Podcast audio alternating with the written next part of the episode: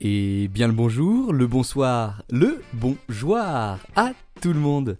Et bienvenue pour ce nouvel épisode de l'émission incontournable du moment, j'ai nommé La science en roue libre.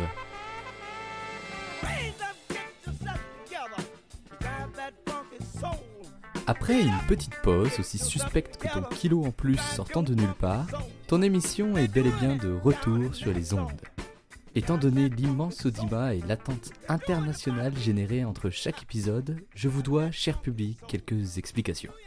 En effet, la semaine dernière, un épisode spécial réalisé en live devait sortir en featuring avec Marine de The Philotalk à l'occasion du Radio Sorbonne Festival. Cependant, ce rendez-vous incroyable s'est fait annuler la gueule suite à un événement indépendant de notre volonté. Pour la faire court, le bar où l'on devait se produire menaçait de s'effondrer. J'ai eu beau essayer de me battre contre les vigiles pour quand même rentrer et faire ce podcast, quitte à mourir sur scène pour vous, cher public, mais malheureusement on m'en dissuada en me rappelant que s'il m'arrivait quelque chose, je ne pourrais pas voir la finale de la Starac. Sa mère. Cependant, ne vous en faites pas, ce podcast reste bien au chaud en attendant et il sortira très probablement dans l'année. En attendant, c'est bien le format habituel qui revient et qui, comme d'habitude, analyse un fait ayant marqué l'actualité en faisant sortir toute la science qui s'y cache. Pour une fois, j'ai l'impression qu'il y a eu peu de news en un mois et je crois savoir pourquoi. Je pense que c'est tout simplement parce que tout le monde est en wati giga grève.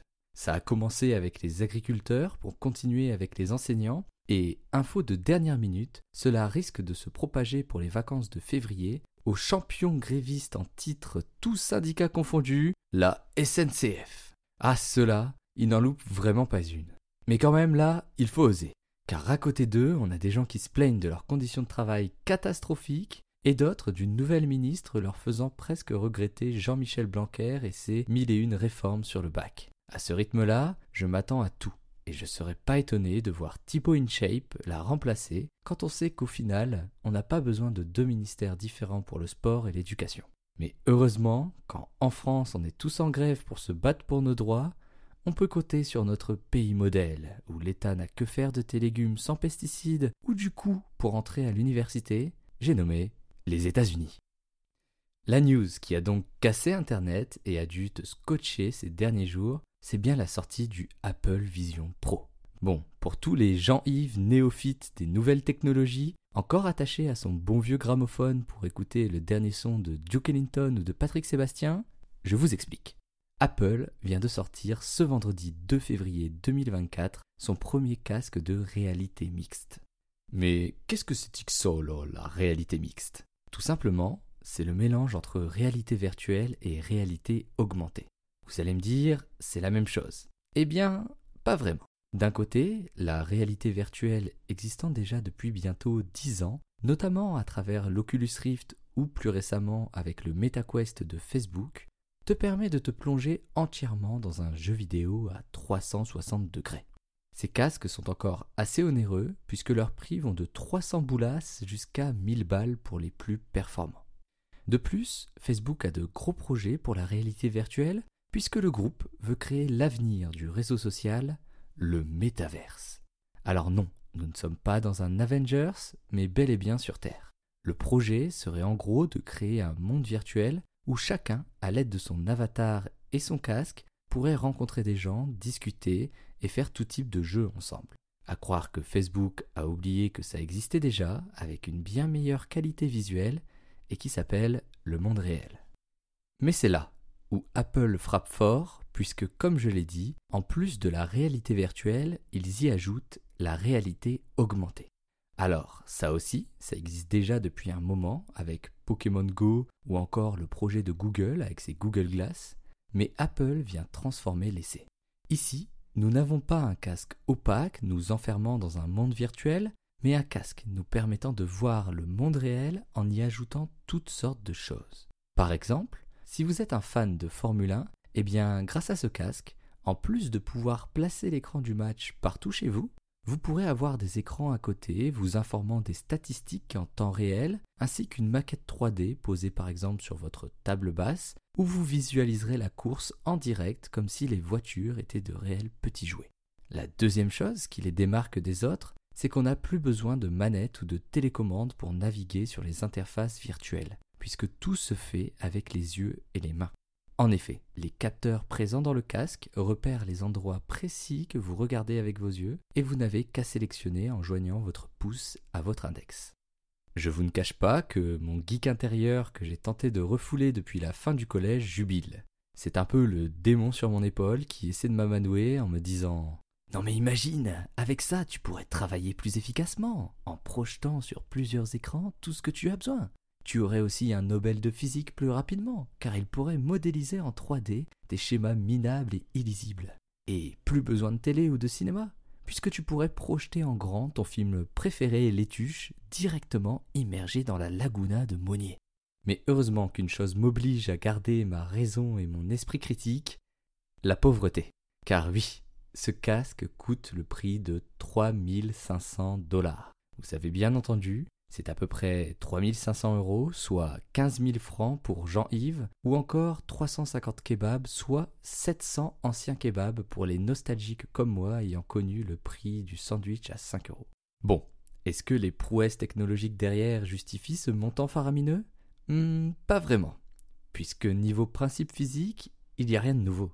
Cela fait très longtemps que l'on connaît le mécanisme physique derrière les images que l'on projette partout, puisque c'est le même qui intervient lorsque vous vous matez dans votre miroir. Pour faire simple, l'image renvoyée par le miroir est une fabrication de notre cerveau qui va imaginer que les rayons réfléchis par celui-ci lui proviennent au-delà du plan du miroir.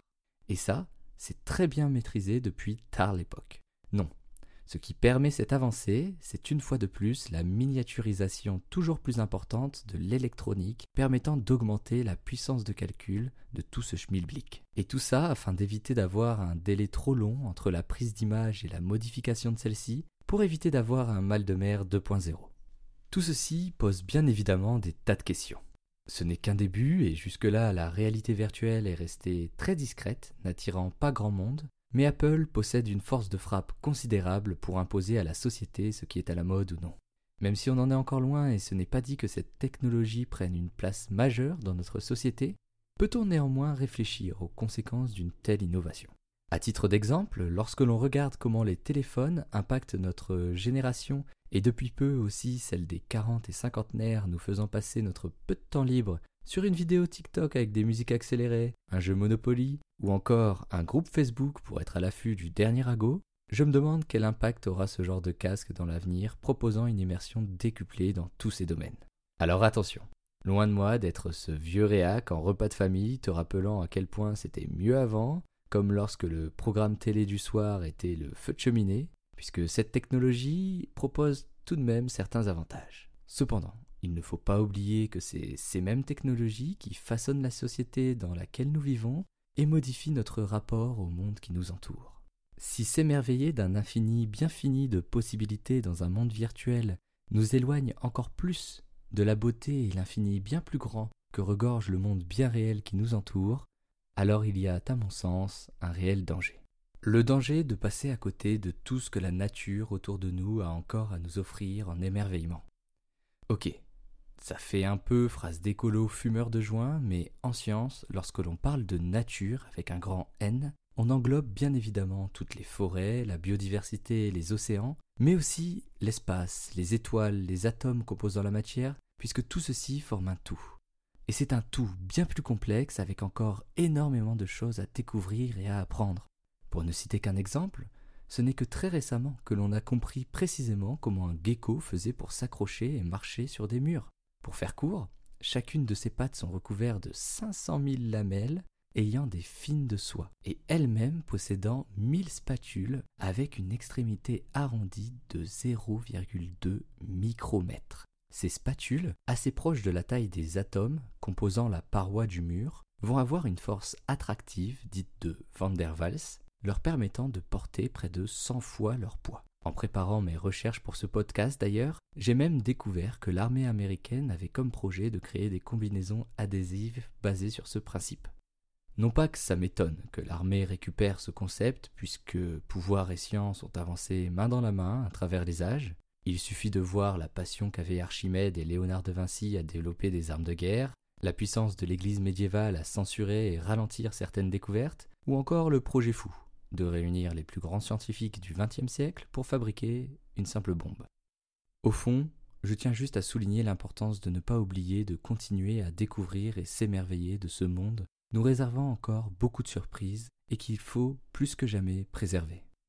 Après tout, selon moi, le rôle du scientifique n'est pas d'essayer de démystifier toute la beauté de la nature qui nous entoure en la rendant que mécanique pour directement l'exploiter et trouver de nouvelles applications, mais au contraire de faire jaillir l'infinie complexité de celle-ci dans un langage approximatif nous servant de pont, que l'on appelle mathématique, nous permettant non pas d'en saisir l'entière complexité, mais juste assez pour nous laisser rêver.